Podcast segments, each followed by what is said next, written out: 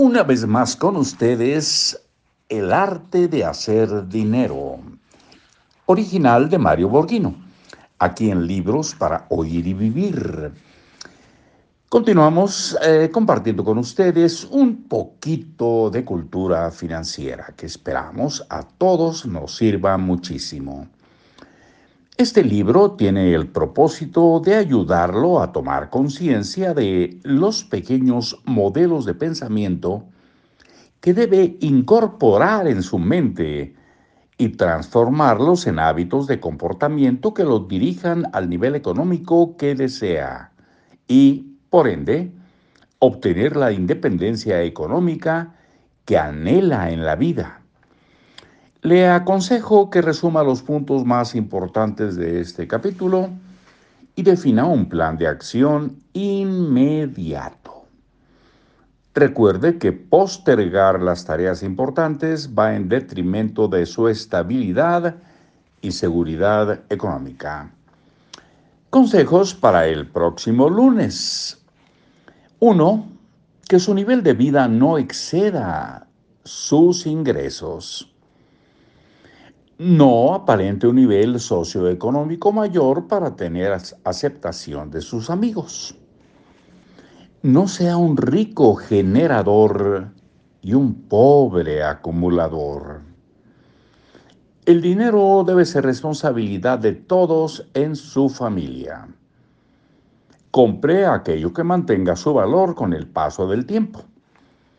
Deje de comprar solo porque tiene el dinero para hacerlo construya su visión y los objetivos económicos que quiere para su vida. Incorpore disciplinas que acumulen riqueza, no solo consumo. Aprenda a administrar eficientemente sus ingresos. Evite hábitos de consumismo emocional que hacen ricos a otros. Capítulo 2. ¿Es usted una persona rica o pobre? No todo lo que brilla es oro. La riqueza no es tan evidente. Vea con los ojos de la sabiduría. Definamos quién es rico.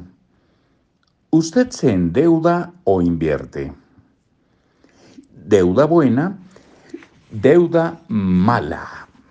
Título, no todo lo que brilla es oro, una frase que dice, comillas, nos preocupamos por nuestra salud y por nuestro dinero cuando ya no los tenemos. Se cierran comillas. Juan Verdaguer, un extraordinario cómico de mi época, solía decir, comillas, antes de empezar a hablar, quisiera decir unas palabras. Así que antes de iniciar con el tema de este capítulo, creo que debemos estar de acuerdo, usted y yo, en cómo la sociedad crea un estereotipo de que es, de que es ser rico y que es ser pobre. Parecería muy obvio, según la sociedad en que vivimos. Saber eh, qué individuo es pobre o rico con solo observarlo. Nuestra sociedad cataloga como pobre a aquel que se transporta en camiones de pasajeros o tiene un automóvil viejo y como rico al que maneja un carro nuevo e importado. La sociedad nos ha hecho pensar que los ricos frecuentan sitios de ricos, como clubes de membresías caras. Juegan golf, fuman puros y viajan todo el tiempo. En nuestra sociedad no se necesita investigar demasiado para describir los niveles sociales. Tal vez una opción sería revisar estadísticas de la ONU que señalen cuántos pobres y cuántos ricos hay en el mundo y ver cómo los categorizaron por para dicha estadística.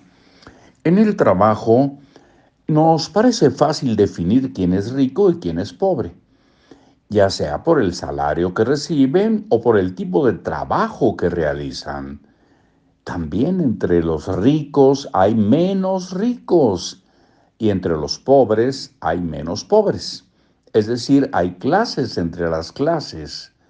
Por lo tanto, no se necesita mucha agudeza para definir la pobreza en nuestra sociedad de consumo. Si eres rico, consumes y si eres pobre, no consumes. Si eres rico, vives mejor y si eres pobre, vives peor. Los ricos compran ropa importada de marca y los pobres compran en el supermercado. Aquí lo dejamos por hoy y nos despedimos para encontrarnos muy pronto. Les saluda Marcos Alfredo Coronado deseándoles muy buena suerte, pero aclarando que la suerte tiene mucho que ver con que uno se la fabrica o no. Hasta luego.